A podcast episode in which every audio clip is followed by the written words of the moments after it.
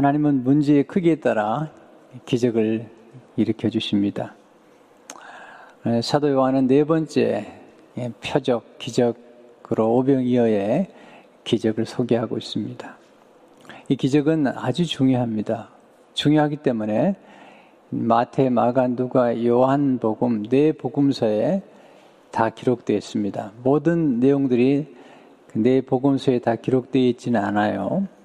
어떤 기적은 어떤 복음서에는 들어있지만 어떤 복음서에는 들어있지 않습니다. 이네 복음서에 모두 들어있는 기적 중 하나가 오병 이어의 사건입니다. 왜냐하면 아주 중요하기 때문인 것을 보게 됩니다. 특별히 요한복음에는 빌립과 안드레와의 예수님과의 대화가 기록되어 있는 것을 보게 됩니다. 예수님과 제자들이 직면한 문제는 큰 문제입니다. 큰 무리를 먹이는 문제입니다. 5절에 보시면 예수께서 눈을 들어 큰 무리가 자기에게로 오는 것을 보시고 빌립에게 이르시되 우리가 어디서 떡을 사서 이 사람들을 먹이느냐 하시니 여기 큰 무리라는 거죠. 이것은 큰 문제예요. 왜냐하면 이 큰 무리를 먹여야 되기 때문입니다. 큰 무리를 먹이는 문제는 큰 문제입니다. 인생에서 가장 중요한 문제는 먹는 문제입니다. 먹는 문제는 곧 생명의 문제입니다. 아, 생명의 문제일 뿐만 아니라 생명의 문제를 뛰어넘는 관계의 문제이고 또 교제의 문제입니다. 창세기 선악과와 생명나무 과실로 시작해서 요한계시록까지 먹는 문제로 계속 반복돼서 나오시고 나오고 또 예수님께서 예, 생명의 떡으로 음식으로 오신 것이죠. 먹는 문제는 단순하게 우리가 아, 뭐그 먹는 거 가지고 그러느냐 그렇게 얘기할 수 있는 것이 절대로 아닙니다. 먹는 문제는 아주 중요한 문제고 삶과 죽음의 문제일 뿐만 아니라 또 교제의 문제면서 관계의 문제이기 때문에 중요한 것입니다. 엄마가 젖을 먹일 때 아무에게나 먹이지 않잖아요. 또 하나님께서 우리에게 양식을 주실 때 생명의 양식을 먹는 사람들이 또 정해져 있는 것을 보게 됩니다. 중요한 것은 오늘 본문은 큰 문제를 지금 예수님께서 해결하는 것을 제자들에게 가르쳐 주고 있는 것입니다. 사차 혁명 시대의 가장 중요한 이슈가 뭘까? 또는 사책명 시대를 살아가는 그런 인물들 가운데 가장 중요한 첫 번째 자질을 문제 해결 능력으로 보았습니다. 세계 경제 포럼에서 20가지 정도를 이제 얘기했는데 그 중에 첫 번째가 문제 해결의 능력을 가진 사람. 네. 그만큼 문제 해결의 능력은 중요한 것입니다. 어떻게? 그리고 사실 이 본문의 주인공은 예수님이시잖아요. 예수님은 어떤 분이신가? 첫째로, 예수님은 작은 것을 통해서 큰 기적을 일으켜 주십니다. 예수님께서 큰 무리를 보시고 똑같은 사건이 마태복음 14장에 보면 불쌍히 여기셨다. 요한복음 예수님께서 이 큰 무리를 보시고 빌립에게 질문을 하세요. 어디를 보시면 우리가 어디서 떡을 사서 이 사람들을 먹이느냐? 어디서? 예, 빌립에게 물어보는 겁니다. 그랬더니 빌립이 동문서답을 하죠. 6절에 보시면 이렇게 말씀하시면 친히 어떻게 하실지를 아시고 빌립을 시험코자 하심이라. 7절 빌립이 대답하되 각 사람으로 조금씩 받게 할지라도 200데나리온의 떡을 이 부족하리이다. 제자를 시험해 본 거죠. 유혹한 게 아니에요. 테스트하는 거예요. 우리가 초등학교 때 시험을 보고 중학교로 들어가는 것처럼 제자들을 예수님이 지금 시험하는데 그 중에 빌립을 예, 시험하고 있습니다. 어디서 떡을 사서 먹게 하냐고 물어봤더니 빌립은 이미 생각이 있었어요. 200데나리온. 한 사람의, 한 노동자의 품삯이 100, 한 데나리 하루에. 근데 200데나리온의 떡을 그 산다 하지라도 부족합니다. 이렇게 이야기하고 있는 것을 보게 됩니다. 왜 빌립에게 물어봤을까요? 빌립이나 안드레는 이 베세바, 베세다 사람이에요. 지금 예수님께서 지금 베세다에서 지금 머물고 계시면서 사건이 일어나는 거기 때문에 그 지역을 잘 알고 있는 빌립에게 어디서 떡을 사서 먹겠느냐고 물어보신 거죠. 근데 이건 단, 단순히 예수님께서 시험하기 위해서 only test him 그렇게 표현을 주셨어요. 지금 예수님은 제자들을 키우시면서 제자들에게 어떤 큰 문제를 만나면 그 문제를 어떻게 해결할 것인가에 대해서 예수님은 마음에 지금 관심을 가지고 오병이어의 기적을 지금 일으키고 계신 것입니다. 빌립의 문제는 어, 생각이 빠르고 정확하지만 염세적인 데 있습니다. 이도 목사님은 빌립을 가리켜서 신중한 완벽주의자라 그렇게 표현을 했습니다. 계산이 빠르고 문제는 의식이 필별한 것입니다. 그리고 문제는 부정적이라는 것입니다. 염세적이라는 것이죠. 그의 신앙이 나약했습니다. 그의 계산 속에 예수님이 들어가 있지 않습니다. 문제 속에 해결책이 있는 것 같지만 사실은 하나님 안에 해결책이 있습니다. 하나님을 포함시켜야 됩니다. 빌립은 지금 예수님을 포함시키지 않은 채로 계산을 하고 있습니다. 그는 실패를 경험한 것입니다. 그러나 이런 과정을 통해서 제자들이 성장하죠. 사람은 실패를 통해 소중한 교훈을 배웁니다. 실패를 통해 배운 것은 잊지 않습니다. 사람은 실패를 통해 변화하고 성숙하게 됩니다. 빌립 다음으로 등장한 인물이 안드레죠. 안드레가 예수님께 버릇떡 다섯 개와 물고기 두 마리를 가지고 있는 어린아이를 데리고 옵니다. 8절 그대로 보시면 시몬 베드로 형제 안드레가 예수께 여짜오되 아, 여기 한 아이가 있어 버릇떡 다섯 개와 물고기 두 마리를 가지고 있나이다. 아, 굉장히 중요한 일을 한 거예요.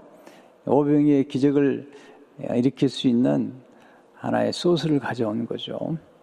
한 어린아이 데려오고 그리고 떡 다섯 개 물고기 두 마리를 가지고 온 것입니다. 네, 근데 안드레 도 믿음이 약해요. 부정적인 말을 하죠. 구절을 보시면 그러나 이것이 그것이 이 많은 사람에게 얼마나 되겠사옵나이까 맞죠? 맞는데 여전히 안드레도 이 문제 속에 예수님을 더하지 않고 있습니다. 자, 근데 빌립과 안드레가 부정적이긴 하지만 이 두 사람의 장점이 있습니다. 예수님께서 제자를 선택할 때 그냥 선택하지 않아요. 다 나름대로의 기질과 성향과 장점과 또는 단점을 보시고 이제 선택하신 것을 보게 됩니다. 아, 요한복음을 읽어보면 아주 재밌습니다. 빌립과 안드레의 장점은 누군가를 예수님께로 데려오는 거예요. 안드레가 예수님을 처음 만났을 때 베드로를 데려오잖아요. 예. 수제자, 예수님 수제자 베드로를 데려오잖아요. 빌립이 예수님을 만났을 때 데려온 게 나다나엘입니다. 네. 본인이 문제 해결책을 다 가고 갖지 않나 하더라도 문제를 해결할 수 있는 어떤 사람이나 또는 자원을 데려 가져오는 것은 굉장히 놀라운 일이죠. 아, 요한복음 제가 참 좋아하는데요.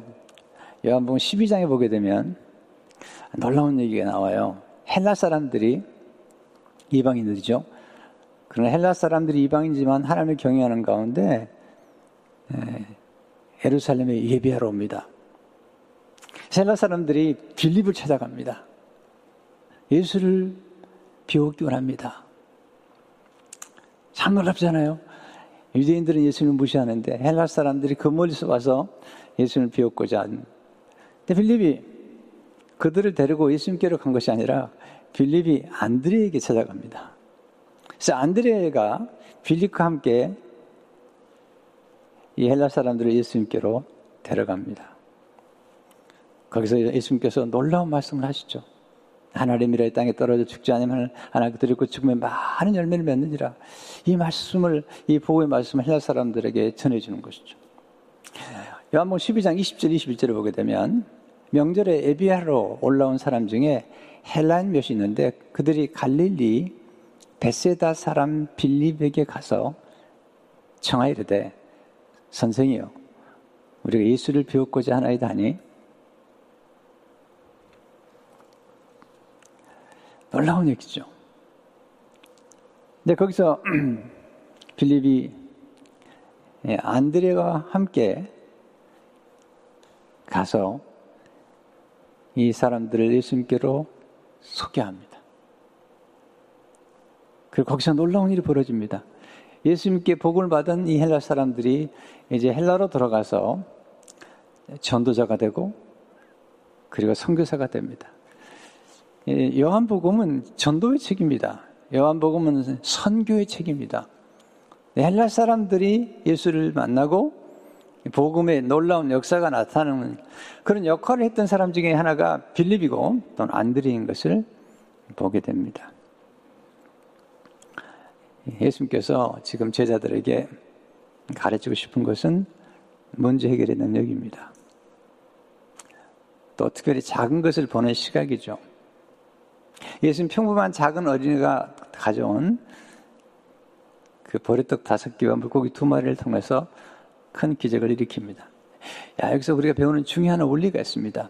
작은 것 속에 풍성함이 담겨 있습니다. 이 작은 것 속에 남자분 5천 명, 어린아이와 여인까지 합하면 2만 명을 먹을 수 있는 풍성한 떡이 담겨 있죠. 작은 것 속에 무한한 가능성이 담겨 있습니다. 아, 저는 이 작은 것을 참 소중히 여깁니다. 왜냐하면 작은 씨앗 속에 큰 나무가 담겨 있고 작은 씨앗 속에 거대한 숲이 담겨 있기 때문이죠. 또한 작은 것 속에 복된 미래가 담겨 있습니다. 사르밧 과부가 엘리야에게 드렸던 떡 한 조각, 그 떡 한 조각 속에 3년 6개월 동안 먹을 음식이 들어있는 거예요. 작은 것을 소중히 여길 줄 알아야 됩니다. 때로 우리가 작은 격려의 말 한마디, 작은 조그만 책 한 권, 그리고 감사 카드 하나가 우리 생애를 완전히 바꿔놓을 수 있습니다.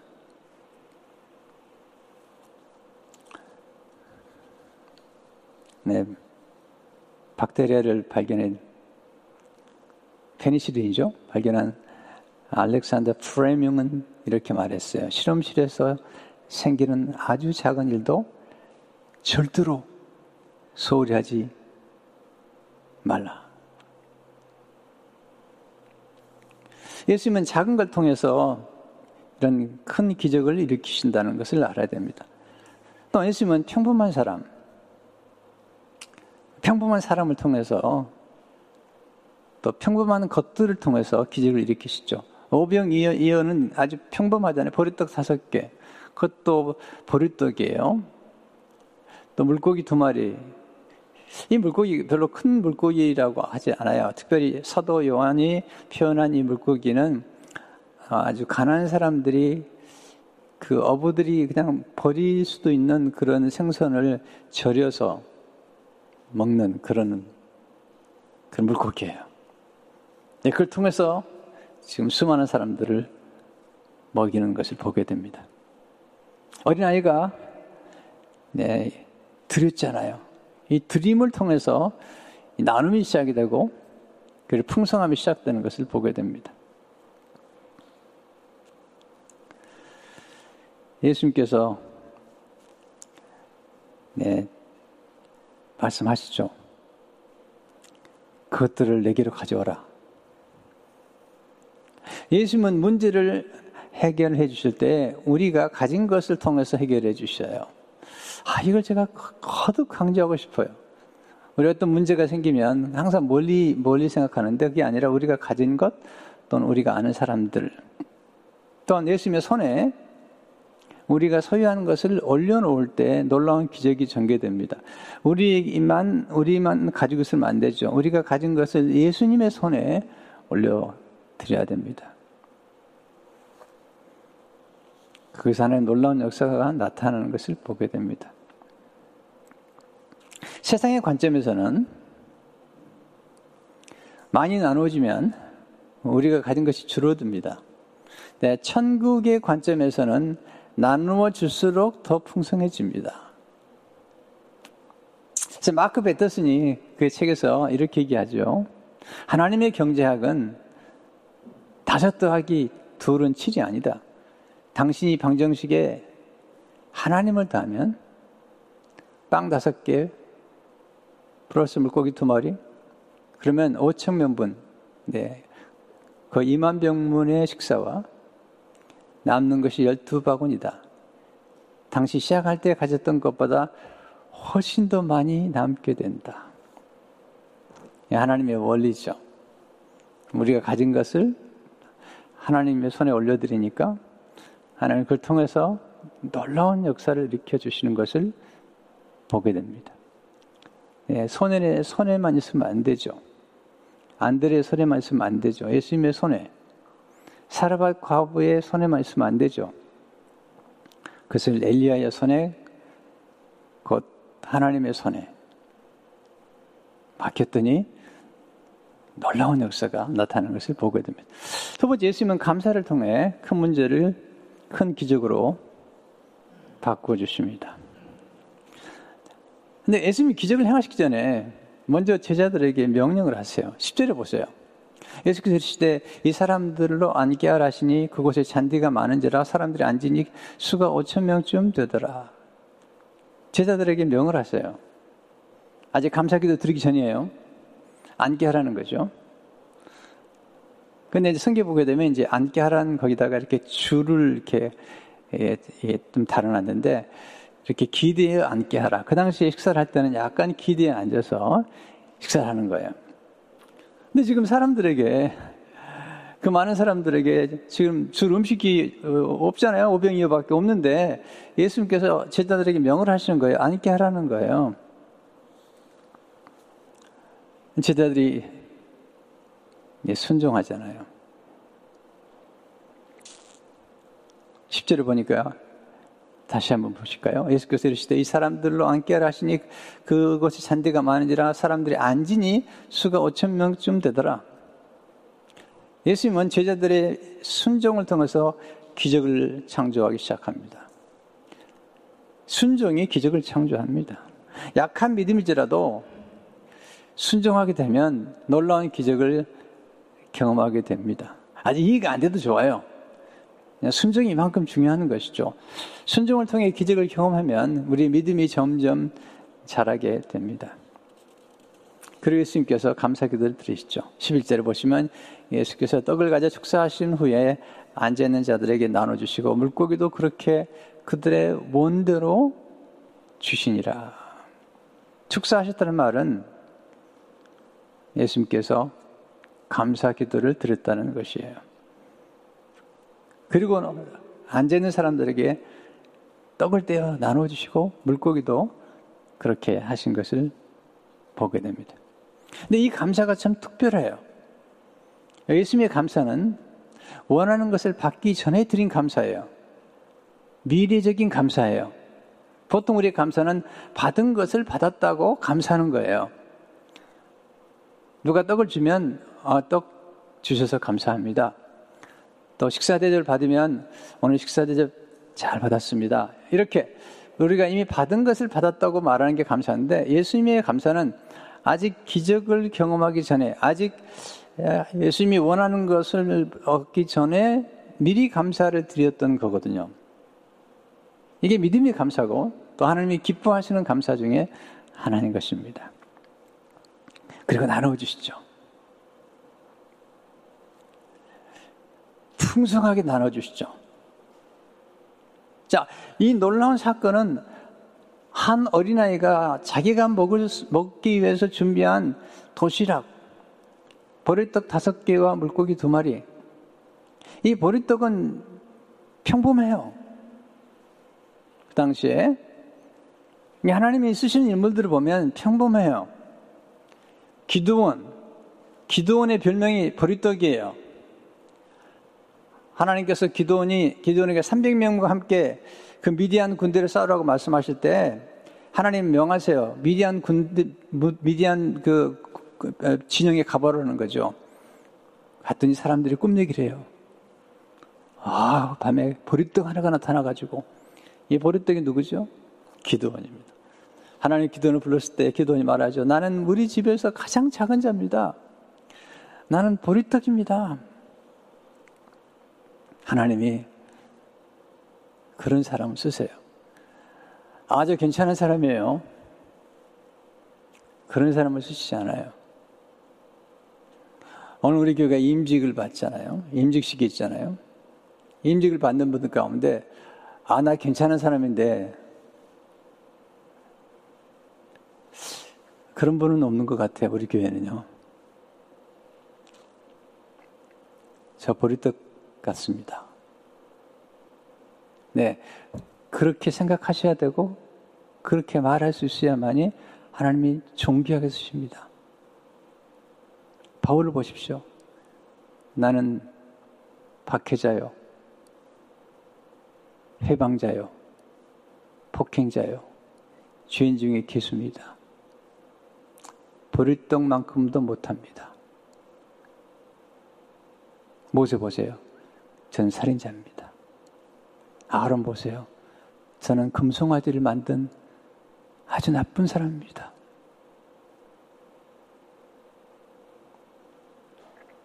하나님이 나이스하고 네, 대단해서 쓴 게 아닙니다.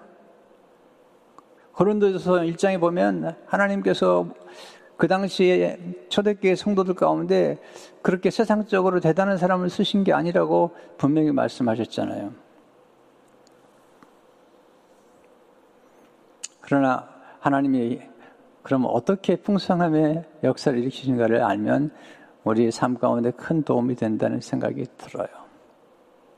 전 목사지만 그럴, 그럴 때가 많이 있거든요. 훌륭한 성, 도들이 많잖아요.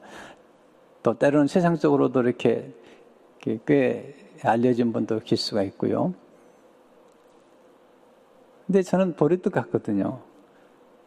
아무리 봐도 보리떡 같아요. 그리고 진짜, 진짜 보리떡이거든요. 그 생각이 들어요. 때로 좀 자존심이 상하겠다. 설교 듣는 분 가운데 주로 어떤 분들이 스스로가 크다고 생각하는 분들. 내 하나님은 버릇떡 같은 사람들 통해서 놀라운 일을 일으키기 원하셔서 그 이유는 뭐냐면 버릇떡 같은 사람들을 써야만이 하나님이 영광을 받으시는 거예요.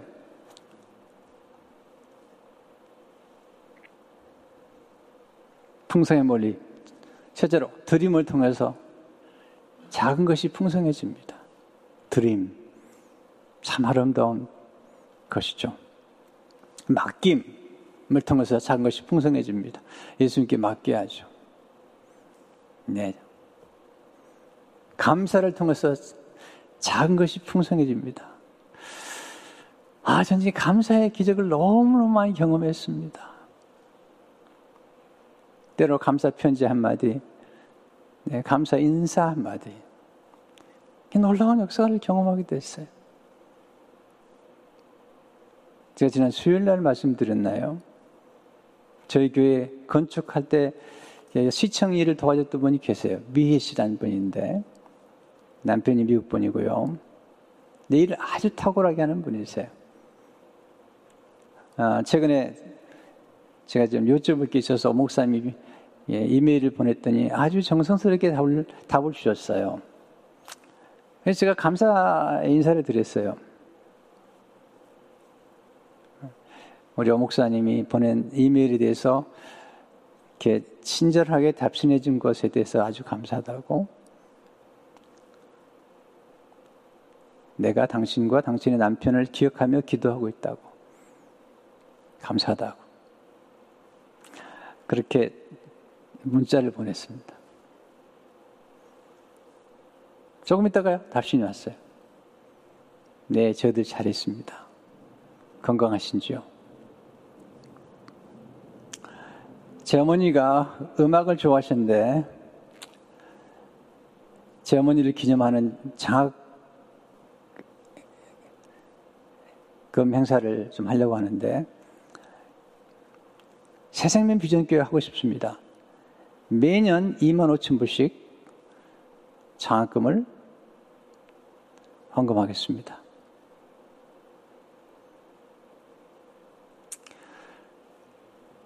감사의 텍스트 메시지 하나를 보냈더니 매년 2만 5천 불씩 장학금을 우리 교회에다 하시겠대요.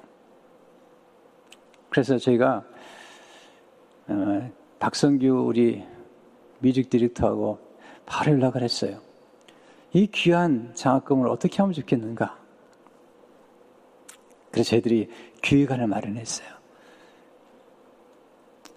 이 장애인들 가운데 훌륭한 음악 기질, 음악을 하는 그런 재능을 가진 분 가운데 이 장애인이라는 것 때문에 콩쿠르에 잘 나가지 못한 분들이 계세요.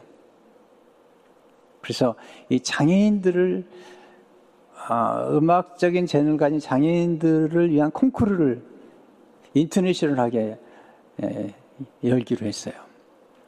또 이 차세대를 위한 또 음악회 그런 구성을 하면서 그걸 이제 그 미애 씨 어머니의 기념으로 그렇게 하기로 이제 기획안을 보냈더니 아 너무 감사하다고 그리고 이렇게 보냈더라고요. I am speechless. 굉장히 놀라운 표현이거든요. Wonderful. I am speechless. 너무 감사하다고.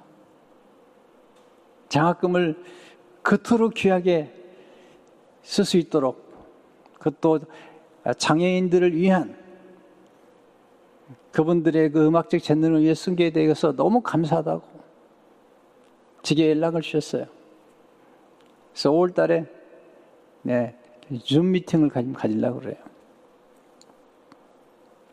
감사. 이 얼마나 놀라운지 모르겠어요. 그분은 늘 제가 감사를 했기 때문에 우리 교 일을, 일을 돌봐주는 분인데 건축원금을 하시고 어머님 장례식 때 저희들이 잘 예배를 드려드렸어요. 그랬더니 장례식 때 가족들이 보낸 모든 그런 그, 어, 조의금을 저희 교회에 계속 보냈어요. 뭘까요? 감사. 감사의 비밀이에요. 제가 그냥 표현만 하는 거지만 이런, 이런 일들이 얼마나 많이 일어났는지 제 생각 가운데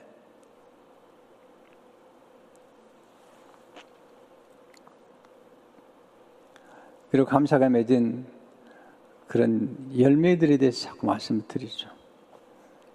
또한 나눔을 통해서 작은 것이 풍성해져요. 나눔. 다 나눠주잖아요? 그리고 또 하나 있어요. 거둠을 통해서 작은 것이 풍성해져요. 이게 놀라운 거죠. 나누면 없어질 것 같은데 아니에요. 나누세요. 그리고 거두는 것을 거두셔야 돼요. 하나님이 그렇게 말씀하시는 거예요. 아직 나눌 게 없어요. 아닙니다. 찾아보세요. 있습니다. 근데 놀라운 사실은 우리가 나눔으로써 열두 광주리를 거두게 되는 이런 놀라운 역사가 나타나는 것이 지금 오병이의 기적일 뿐만 아니라 우리 삶 속에 나타나는 역사거든요. 예수님 이런 과정을 통해서 제자들의 의식을 변화시켜 주는 겁니다. 어떻게? 핍절 의식을 풍부식으로 바꿔주는 겁니다. 또한 불가능 의식을 가능 의식으로 바꿔주는 것입니다. 문제 중심의 의식 구조를 해결책 중심의 의식 구조로 바꿔주는 겁니다. 어, 문제가 또 터졌어요. 그렇게 생각하지 말고 solution oriented 예. 문제 해결 중심으로 늘 생각하라는 거죠. 제가 이걸 배웠어요. 여러분 목회하다 보면 많은 문제들이 납니다. 근데 문제가 일어날 때마다 저는 하나님께 감사합니다. 문제를 좋아하진 않지만 감사합니다. 왜? 감사해야지 문제가 기적이 되기 때문에. 뿐만 아니라 문제가 생겼을 때 문제 중심으로 생각하는 것이 아니라 그 속에서 해결책을 어떻게 찾을 것인가. How to solve the problems. 이 생각을 먼저 하게 됩니다. 그랬더니요. 네, 문제가 왔다가 문제를 일으키지 못해요. 네, 문제가 왔다가 기적을 남겨놓고 떠나게 됩니다. 문제가 왔을 때 문제에 대해서 감사하면요. 문제가 당황을 해요. 문제를 당황하게 만들어야 돼요. 문제가 힘 못 쓰게 만들어야 돼요. 함부로 떠나지 못하게 하세요. 기적을 내놓고 가라는 거예요.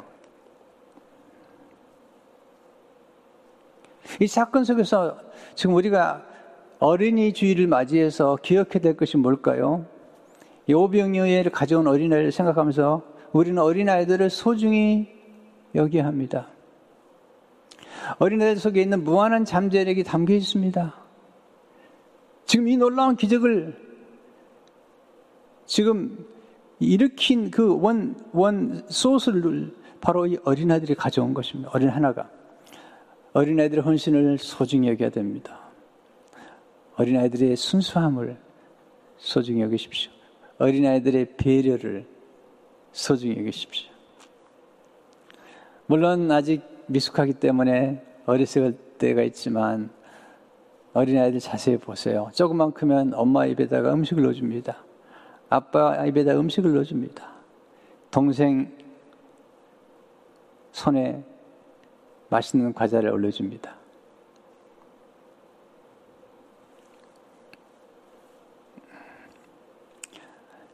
세 번째, 예수님 우리를 자유케 하시는 6월절 어린 양으로 오신 것입니다. 1절부터 4절을 보시면 아주 중요한 언급을 하죠. 그 후에 예수께서 디베라의 갈릴리 바다 건너편으로 가심에 이게 이게 베세다예요. 예, 예, 빌립의 고향이에요. 큰 무리가 따르니 이는 병자들에게 행하시는 표적을 보았음이라 예수께서 산에 오르사 제자들과 함께 거기 앉으시니 마침 유대인의 명절인 6월절이 가까운지라 이 6월절이 가까웠다. 지금 세례 요한은 6월절 얘기를 자주 합니다. 사도 요한은. 6월절과 예수님과 관계가 있기 때문에 예수님은 6월절 어린 양으로 오신 거예요. 자, 6월절 사건의 첫 번째 유래는 모세와 함께 시작됐잖아요. 모세가 애굽의 재앙을 하나님 내리게 하실 때 마지막 재앙이 장자의 죽음인데 그때 어린 양의 피가 쏟아지죠. 그래서 어린 양을 통해서 이제 새로운 역사가 시작이 됩니다. 곧 어린 양 이 피 흘린 이월절을 통해서 이스라엘의 이스라엘의 달력이 시작이 됩니다. 그리고 그 이월절 어린 양의 피를 통해서 네, 그들은 풍부함을 경험하게 됩니다. 어떻게 어린 양의 피와 함께 애굽 사람들에게 구한 은금과 폐물을 가지고 그들은 이제 자유를 누리게 됩니다. 자유. 바로의 권세에서 자유케 되는 것입니다. 첫 번째 모색한 것입니다. 그리고 나와서 광야로 나옵니다. 그리고 6월절이 지난 50일 만에 모세가 시내산에서 시내산에서 열불을 받습니다. 그리고 광야 생활을 38년 하는 겁니다. 사실 그래서 베데스다 연못가에 38년 된 병자는 어떤 면에서 유대 종교 곧 38년 동안 방황했던 광야 방황했던 네, 유대 종교의 또 하나의 표징일 수 있다는 것이죠.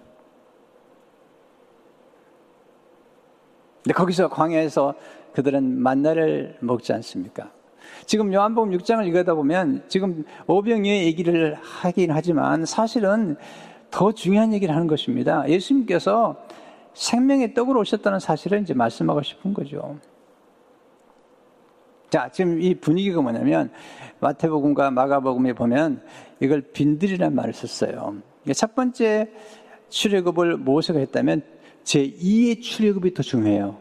첫 번째 출애굽은 바로의 손에서 건져내신 거라면 건져낸 거라면 두 번째 출애굽은 전 인류를 죄와 사망과 마귀의 권세로부터 건져내시는 거예요. 그것도 전 인류를 두 번째 출애굽의 사건의 예수님은 곧 모세와 같은 선지자보다 더 위대하신 예수님께서 오셔서 모세는 자신이 죽지 않았습니다. 모세는 어린 양을 죽였습니다. 근데 예수님은 친히 어린 양이 되셔서 친히 자신이 죽으신 겁니다. 그리고 우리를 인도하셔서 친히 구약에서는 모세는 하늘에서 만나를 내렸다면 예수님은 친히 자신의 생명의 살을 우리에게 주신 것입니다. 그렇게 함으로써 우리를 죄와 사망과 권세로부터 자유케 하시고 우리에게 진정한 자유와 진정한 생명을 주신 것이죠. 신명기 18장 15절을 보게 되면 내 하나님 여호와께서 너희 가운데 내 형제 중에서 너를 위하여 너와 나와 같은 선지자 하나를 일으키시 너희는 그의 말을 들을지니라. 그래서 오병이 기적이 일어나니까 14절을 보세요. 이렇게 말씀하죠. 그 사람들이 예수께서 행하신 이, 이 표적을 보고 말하되 이는 참으로 세상 오실 그 선지자라 하더라. 모세가 이겼던 그 선지자. 15절을 보세요. 그러면 예수께서 그들이 와서 자기를 억지로 붙들어 임금으로 삼으려 하신 줄 아시고 다시 혼자 산으로 떠나 가시니라. 예수님은 생명의 떡으로 오셨습니다. 예수님이 왜 혼자 산으로 올라가셨을까요? 예수님은 인기를 얻으려고 오신 게 아닙니다. 세상 임금이 되려고 오신 게 아닙니다. 예수님이 이미 왕 중의 왕이십니다. 예수님이 이 땅에 오신 가장 중요한 이유는 예수님이 살과 피를 우리에게 주시기 위한 것입니다. 왜냐하면 살과 피가 아니면 우리를 죄와 죄를 용서하시는 죄와 그리고 사망 그리고 마귀의 권세로부터 우리를 구출할 수 없기 때문인 것입니다. 오병의 기적의 스토리는 사실은 더 중요한 생명의 떡이신 예수님을 이야기하려고 지금 예수님께서 행하신 것이죠. 요한복 6장 48절을 보게 되면 내가 곧 생명의 떡이니라. 51절을 보시면 난 하늘에서 내려온 살아있는 떡이니 사람이 떡을 먹으면 영생하리라. 내가 줄 떡은 곧 세상의 생명을 위한 내 살이니라 하시니라. 55절을 보시면 내 살은 참된 양식이요 내 피는 참된 음료로다.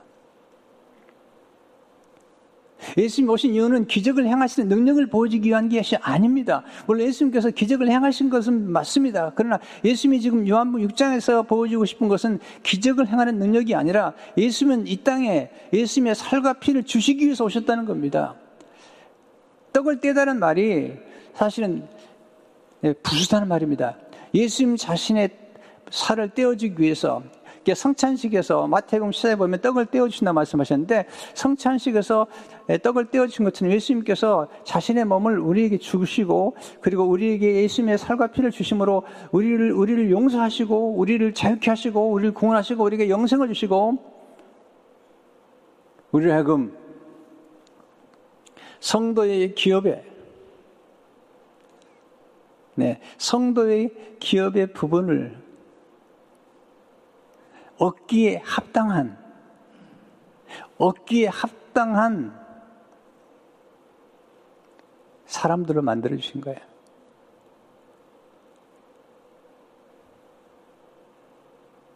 성도의 기업의 부분을 얻기에 합당한, 합당하게 하신 아버지께 감사하게 하시기를 원하라. 이 골로새 장 10절 말씀인데요. 이 말씀이 참 놀라워요. 이 말씀이 영어로 보면 더, 더 놀라운데요. 여기서 기업을 얻기에 합당하게 하신 아버지라고 그러는데, 네. Giving joyful thanks to the Father. 영어에 보면 Giving joyful thanks to the Father who has qualified you. 무슨 얘기냐면요. 제가 좀 영어를 써서 갑자기 이번에 여러분이 놀라신 것 같은데, 네. 이, 그 영어가 아주 이 표현이 놀라워요. 하나님 아버지께서 우리를 하나님의 기업에 참여할 수 있는, 얻을 수 있는 그런 자격을 얻도록 퀄리파이 해줬다는 거예요. To the Father who has qualified you to inherit.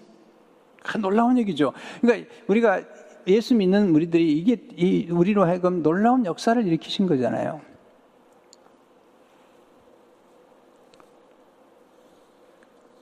성도 여러분, 오늘 여러분에게 문제가 있습니까? 문제 속에서 기적을 보십시오.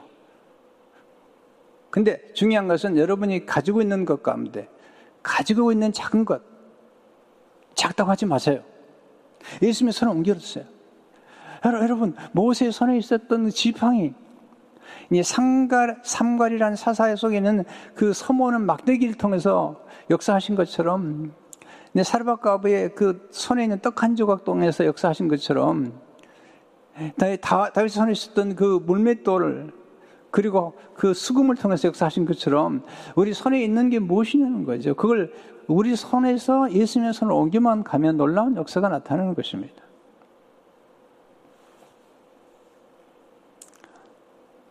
어린아이가 드린 오병이에 통해서 역사하신 주님께서 지금도 같은 일을 하세요. 중요한 것은 하나님을 더하셔야 돼요. 오병이에다가 하나님이 더하셔야 됩니다. 문제 속에 해결책이 있는 것이 아니라 예수님 속에 해결책이 있는 것입니다. 문제가 다 문제가 해결책이 되는 게 아니잖아요. 문제 때문에 얼마나 많은 문제가 생깁니까? 그러나 문제를 예수님께로 가져가고 그리고 예수님 안에 있는 문제 해결책을 통해서 문제의 기적이 나타나는 것입니다. 그러나 기적보다 더 중요한 것은 뭐냐면 예수님께서 친히 예수님의 생명과 예수님의 피와 살을 우리에게 주셨다는 것. 그래서 우리에게 영생을 얻게 하는 항상 표적이 있고 그리고 믿음이 있고 그리고 생명이 있는 것처럼 이 오병의 기적 가운데 표적이 있고 예수님이 선지자라는 사실을 사람들이 믿고 그리고 생명의 뜻은 예수님께서 우리에게 생명을 주셔서 영생을 얻게 된 것입니다. 그러므로 우리가 어떤 문제를 만드니 낙심하지 말아야 됩니다. 부정적인 생각보다는 긍정적인 생각을 해야 됩니다. 우리는 겸손해야 됩니다. 전 보리떡입니다. 그래야지 하나님께서 쓰시는 겁니다. 나 괜찮은 사람인데요? 그러면 말씀하시죠. 그럼, 알아서 하라고. 근데 저 보리떡입니다. 근데 가진 게 이겁니다. 마더 테레사가 수녀원장에 찾아가서 제가 가난한 어린아이들을 위해서 헌신하겠습니다. 물었습니다. 내 손에 있는 게 무엇이냐고. 손을 펴서 보여줬습니다. 동전 세 개가 있었습니다. 수도원장이 웃었습니다. 마다 테레사는 이 동전 세개 속에서 수많은 어린아이들이 사랑을 받고 수많은 노숙인들이 사랑을 받는 걸 보았던 것입니다. 예수님이 바로 이 오병이어를 통해서 예, 남자만 5천 명 수많은 사람들이 먹고도 열두 광주가 남는 것을 보셨습니다. 이 안목이, 이 믿음이 여러분에게 있으시기를 주 이름으로 축원합니다. 하나님 아버지 감사합니다. 오늘 말씀으로 양식을 삼고 부족하다고 말하기보다는 그 부족하기 때문에 쓰신다는 사실을 믿고 내가 가진 것이 없다고 말하기보다는 내가 가진 작은 것이라도 주님께 올려드림으로 놀라운 기적을 경험할 수 있도록 축복해 주시고 특별히 예수님처럼 감사함으로 놀라운 기적들이 계속 전개될 수 있도록 인도해 주옵소서 예수 이름으로 기도하옵나이다.